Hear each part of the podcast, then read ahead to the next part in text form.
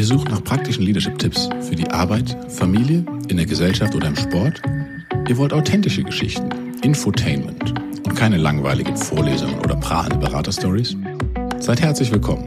Shazib und ich nehmen euch mit auf unsere eigene Lernreise. Wir wollen mit euch die Welt von heute und morgen ein wenig besser machen durch menschenzentrierte Führung. With people, for people. Shazib Akhtar und ich, Andreas Schmitz. Wir sind zunächst mal Familienmenschen. Wir sind auch Senior Leader in respektablen Unternehmen. Im Herzen sind wir aber eigentlich Basketballprofis und ständig Lernende in Sachen Leadership. Ah, wow. Countdown. Wow. Kannst dich vorbereiten. Die Aufnahme läuft schon. Zack. So, lieber Andreas, hallo in den Süden. hallo in den hohen Norden nach Heidelberg, nach Ketsch. Ganz genau. Vertrauen. Das Fundament der Führung. Ich bin der Meinung, Vertrauen ist die Basis von jeglicher, nicht nur Zusammenleben, sondern auch, wenn du eine, eine mehr als oberflächliche, wie du sagst, Beziehung eingehen willst, mit Menschen wirklich interagieren, dann ist Vertrauen eine Notwendigkeit, weil sonst bleibst du immer an einer Oberfläche. Sonst, sonst spielst du in der, im Zweifel sogar was vor. Und das ja. möchte ich jetzt gar nicht negativ sagen. Wir, wir, wir spielen ja alle immer mal wieder Rollen. Das ist auch, das ist auch okay. Aber wenn du wirklich du selbst bist und auch sein kannst, dann bist du das in der Regel in einem vertrauten Umfeld mit Vertrauenspersonen. Da gibt es auch nochmal Abstufungen meines Erachtens, aber letztendlich das Vertrauen zu haben und dadurch auch den Mut, ja, also das, das jemandem zu vertrauen, ist ja auch für mich gleich, ich, ich habe Mut, mich zu öffnen. Ich habe Mut, etwas zu machen, von dem ich nicht ganz sicher bin, ob das gut geht. Ja. Das ist ja so eine leichte Unsicherheit, springt ja da mit, aber ich vertraue, mhm. dass es gut genutzt wird.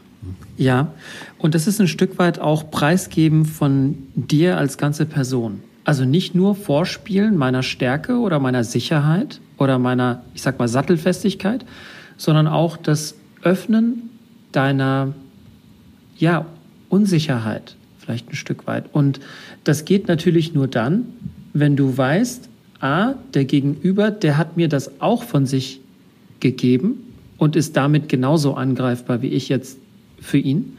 Und zweitens, das ist vielleicht was ganz Natürliches, was ganz Menschliches, was Normales. Und macht mich vielleicht noch mehr zu einem, ja, ich sag mal auch fähigen Menschen, weil darzustellen, dass man immer alles kann, ist ja auch nicht realistisch. Was ich aber ähm, gern, gern mit dir teilen würde, zusätzlich zu, zu, zu diesem Gedanken ist, ähm, was Leadership generell für mich bedeutet. Und da bin ich auch gespannt, was, was du dazu zu sagen hast. Ähm, aber die, die beste Führungskraft, die ich bisher in meiner Laufbahn hatte, war eine Frau. Und äh, wenn sie diesen Podcast hört, weiß sie auch, dass sie gemeint ist. Sie war wirklich ganz große Klasse. Und ähm, sie hat mir beigebracht, dass Leadership nicht gekoppelt ist an HR-Verantwortung oder an, an, an ein Organigramm, sondern Leadership ist eine Einstellung. Und diese Einstellung reicht äh, sogar in das private Leben hinein. Und was bedeutet das konkret? Und mir, mir geht's richtig gut, wenn ich das erzähle, weil ich wirklich überzeugt davon bin. Leadership ist eine Haltung, die dich in der Verantwortung sieht. Das heißt, du nimmst Verantwortung für Themen zu Hause. Du weißt es ja selbst. Ihr habt äh, Kinder und da gibt's immer Sachen zu tun und da kann man auch Leader sein. Also Initiative ergreifen, Verantwortung übernehmen, mitdenken, planen, aus der Perspektive des anderen oder der anderen denken und, und, und. Und das kannst du auf der Arbeit ja auch machen. Und ich kann nie vergessen, was meine damalige Chefin zu mir gesagt hat, als ich gesagt habe, ich möchte gerne Leader sein. Sie hat zu mir gesagt, du bist schon Leader. Und da habe ich sie dann angeguckt, habe gesagt, also das letzte Mal, als ich im Org-Chart geguckt habe, hatte ich keine Mitarbeiter. Hat sie gesagt, das ist nicht entscheidend. Entscheidend ist, ob Leute dich sehen und sagen, was der Chasep hier macht. Das finde ich gut. Muss ja auch nicht jeder sagen. Aber wenn es Leute gibt, die sagen, hey, ich finde es gut, wie der mit die Kollegen unterstützt, wie er mitdenkt, wie er kommuniziert und, und, und. Und da ist bei mir wirklich ein Licht aufgegangen. Super spannend, super spannend. Und ich gebe dir auch recht, dass wir haben das im Unternehmen mal thematisiert unter dem Begriff We All Lead. Ja, also mhm. es geht eben nicht um die Funktion oder die, die Position, die du hast, sondern letztendlich geht es um Verantwortung übernehmen, wie du sagst. Und das kann ich und muss ich, glaube ich, auch ähm, in, in jeder meiner Aufgaben tun. Und es geht ja allein schon darum, auch erstmal für mich selber eine Führungsverantwortung. Ich führe mich selbst ja auch irgendwo, idealerweise. Ähm, fairerweise äh, tut auch nicht jeder. Aber ich, ich, ich, das ist so die Grundlage, das sind wir wieder bei den, bei, dem, bei den Fundamenten, wenn ich mich selber führen kann, dann habe ich erstmal den ersten Schritt getan und für den zweiten Schritt, wie du sagst, dann weiter in Führungsrollen zu gehen, wie du sagst, formal, informell, spielt eigentlich gar keine Rolle. Das hat ja auch mit, mit Selbstbewusstsein irgendwo zu tun. Ja? Also du sagtest, sich selber auch zu öffnen und auch eine gewisse Verletzlichkeit zu zeigen. Und es bedarf ja trotzdem irgendwo der, der, der, dem Mut, das zu tun. Und dafür brauche ich vielleicht auch ein, ein Vertrauen in mich selber. Wie, wie siehst du das? Ja, absolut. Also ich glaube, erstmal die Feststellung, dass man nicht perfekt ist und sich anzunehmen, wie man ist, samt Fehler. Das ist, glaube ich, erstmal ein Schritt. Und das ist eine ongoing Journey bei mir und fällt mir auch nicht immer leicht. Und ich glaube, das ist wie so ein Pendel. Es gibt mal so Phasen, da denkt man, hey, man ist super. Und dann gibt es Phasen, da denkt man, hey, ich kriege irgendwie gar nichts hin. Und da so ein gesundes Mittelmaß hinzukriegen, ist, glaube ich, die Herausforderung des Lebens vielleicht auch.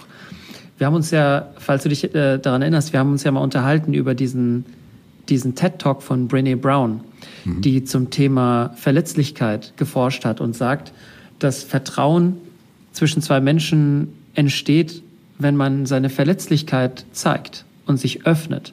Und ich glaube, Selbstbewusstsein bei mir kam und kommt wirklich damit, dass ich dazu stehe, dass ich gewisse Unzulänglichkeiten, Fehler, Schwächen habe und damit offen umgehe, sie zeige. Die Frage ist, wirst du dafür immer belohnt? Ne? Also ich habe ja festgestellt, in unserer Freundschaft kann man das 100 Prozent bejahen, weil ich weiß, du bist genauso offen und du würdest mich da jetzt nicht äh, an den Pranger stellen. Aber kannst du das auch im Arbeitsalltag immer machen? Was ich in meiner Rolle als formale Führungskraft in meiner jetzigen Rolle mache, nämlich dass ich versuche, in unserem Team eine vertrauensvolle Umgebung zu schaffen, in der es gewertschätzt wird, sich zu öffnen und in der es sicher ist, sich zu öffnen, in der es auch sicher ist, Fehler machen zu dürfen. Ich weiß aber, dass das in ja, Firmen in, in, in Deutschland, die ich jetzt gesehen habe, nicht der Standard ist. Ich, ich weiß auch aus alten Erfahrungen in, in anderen Teams, dass sehr oft auch ähm, das Umgekehrte der Fall war, dass man nämlich äh, was dargestellt hat und ähm, sich eben nicht geöffnet hat, sondern Angst hatte. Angst zerstört Vertrauen und das, das kennst du vielleicht auch vom, vom Basketball. Und ich, ich kann mich da an eine, eine Geschichte erinnern, ähm, die mir klar gezeigt hat, was, was ein vertrauensvolles Umfeld schafft und was ein äh, ja nicht vertrauensvolles Umfeld auch zerstören kann. Und da gab es ein Turnier mal in, in Bergheim, ist schon 20 Jahre her. Ich durfte gegen He-Man spielen. Ähm, der sah so aus, wie, wie der Name klingt, äh, den wir ihm gegeben haben, nur noch ein bisschen größer, hat erstmal über mich drüber gedankt. Und mein Coach sagte mir damals, hey Andreas, hier geht's doch um nichts, hab doch einfach Spaß. Nimm doch mal die nächsten zehn Würfe einfach und guck mal, was passiert. Und im vollsten Vertrauen, ähm, mit ein bisschen Arroganz äh, oder mit einer Ignoranz vielleicht eher, ein bisschen Spaß, habe ich jeden Wurf genommen und habe fast jeden Wurf dann auch getroffen, war im Flow drin und es hat richtig, richtig Spaß gemacht. Wurde dann sogar eingeladen zum Probetraining bei der Gast oder bei der, bei der Gastgebermannschaft, die damals Regionalliga gespielt hat. Und da war das Umfeld aber nicht so prickelnd und das Probetraining habe ich erstmal verkackt. Ich finde das so interessant, dass du das so erzählst. Ich darf mal kurz zurückspulen, 20 Jahre zurück bei meinem, oder noch länger zurück, bei meinem allerersten Vereinsspiel. Meine Eltern waren genau einmal da bei einem Spiel. Ich war ausgefault nach vier Minuten. also ich habe innerhalb von vier, also für die, die es nicht wissen, nach fünf Fouls kann man nicht mehr weiterspielen. Und äh, ich habe wirklich geschafft, so nervös zu sein und so verkopft zu sein, dass ich da rausgeflogen bin. Und ähm, ich kann total bestätigen, was du sagst. Der beste, das beste Spiel ist, wenn du im Flow bist. Wann bist du im Flow? Wenn du so eine, wie du gesagt hast, eine kleine Portion Ignoranz oder ja, so Gleichgültigkeit gepaart mit Spaß, gepaart mit, mit, mit Stärke an den Tag legst und einfach sagst, ich habe da jetzt Bock drauf, ich mache das jetzt. Ich wollte gerne nochmal auf einen, auf äh, weiteren Leadership-Punkt eingehen. Wenn ich jetzt an einen guten Leader denke, dann denke ich auch daran, die Person übernimmt Verantwortung, wenn es auch mal schlecht läuft, ne? wenn man scheitert oder wenn irgendein Problem da ist. Äh, und gleichzeitig ist die Person auch bereit, Credit an das Team abzugeben, wenn das Team erfolgreich ist. Also das ist ja etwas, was einen guten Leader ausmacht in der heutigen Zeit.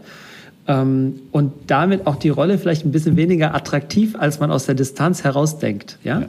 Eine Sache, die ich, ähm, die ich schlecht gemacht habe früher und in der ich versuche besser zu werden, ist besser zuzuhören.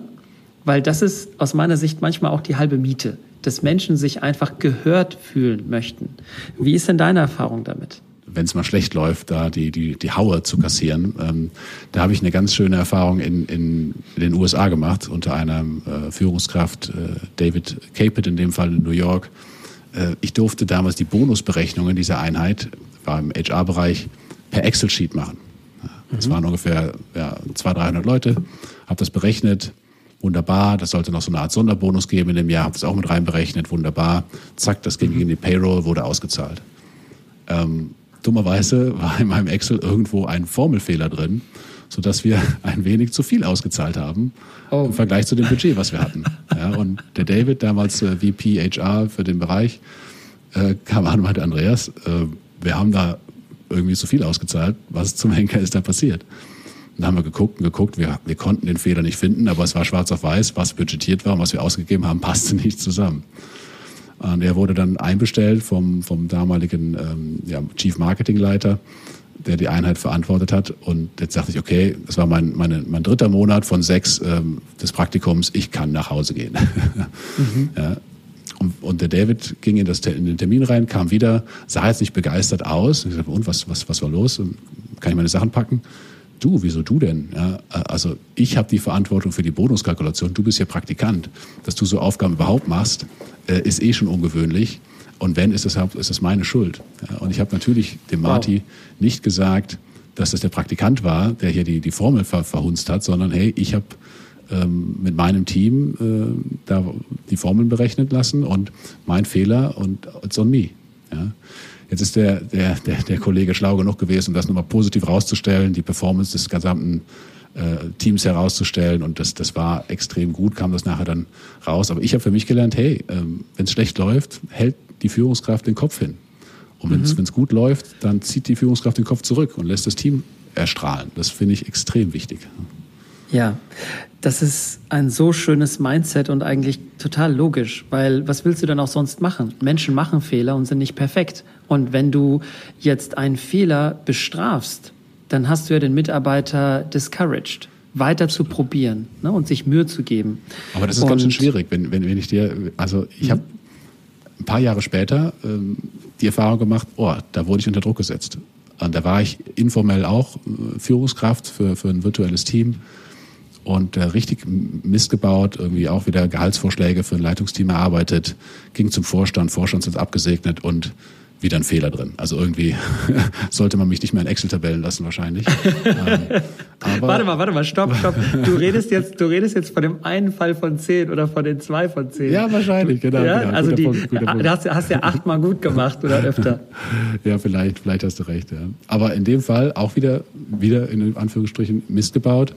Und ähm, natürlich, wenn der Senior Leader zum Vorstand extra gelaufen ist, hat sich das okay abgeholt und hat mich dann zur Rede gestellt, Andreas, wie ist das passiert? Wie ist das passiert? Wie ist das passiert? Mhm. Ja, und ich wusste, wie es passiert war. Eine der, der HR-Kolleginnen in einem Land hatte halt die falsche Berechtigung, hat nicht nachgeschaut, hat deswegen falsche Daten gezogen. Ja, shit in, mhm. shit out. Mhm. Und irgendwann habe ich dann als, als äh, ja, wie alt war ich da? 27, 28? Ähm, habe ich dann gesagt, ja, pass auf, das war so, dass die Kollegin XY hatte keine, hat es dann erklärt. Aber okay. natürlich, ähm, in dem Falle wirkte es so und er sagte dann, okay, stopp. An der Stelle hättest du besser aufgehört, Andreas. so, ja. Wieso? Ich versuche dir doch zu erklären. Nee, du hast aber einen Namen genannt und damit wäre für mich jetzt klar, dass du den Fehler hättest abwälzen wollen. Blaming. Und das Blaming. Ja, genau. Und das war, mhm. obwohl nicht meine Intention, hat es aber so gewirkt. Und das hat mich nochmal geprägt zu sagen, gib ja. es nicht preis. Das ist, das ist es nicht wert, ähm, weil das auch wieder mit Vertrauen zu tun hat. Das Team vertraut dir als Führungskraft etwas an. Und ja. das musst du, das musst du schützen zum gewissen Grad. Ja. Das ist ein sehr hoher Standard, Andreas, weil ich kann dir sagen, ich habe ich hab richtig viel äh, auch Haue kassiert für dieses Mindset. Ähm, und äh, das ist, wenn du die Unternehmensvisionen anschaust, ähm, White Papers anschaust und so weiter, Ich denke am Ende des Tages, auch bei großen Transformationsprojekten, ähm, wo du versuchst äh, darzustellen, dass Leute anders arbeiten, alles steht und fällt mit, mit dem Fundament Vertrauen. Und das Vertrauen ermöglicht dir dann als Führungskraft Akzeptanz zu bekommen und die Akzeptanz kannst du dann nutzen, um zu sagen, ich möchte nach rechts oder ich möchte nach links. Hast du ein, ein Role Model? Du hast eben die Führungskraft äh, beschrieben, die dir, die dich auch gefördert hat irgendwo. Ja. Hast du noch eine andere Person oder ist es die Person, die du als gerade in Sachen Vertrauen als, als Führungskraft äh, besonders schätzt oder als Mensch auch? Mhm. Ja, also die Führungskraft ist die Evelyn. Das, äh, sie hat sich auch selbst wiedergefunden. Ähm, ich habe immer noch äh, guten Kontakt zu ihr.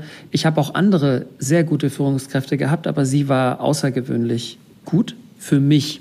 Vielleicht ist sie auch nicht für andere gut, aber für mich hat das gepasst. Und was hat sie so aus, äh, ausgezeichnet? Sie hat mir mehr zugetraut als ich mir selbst.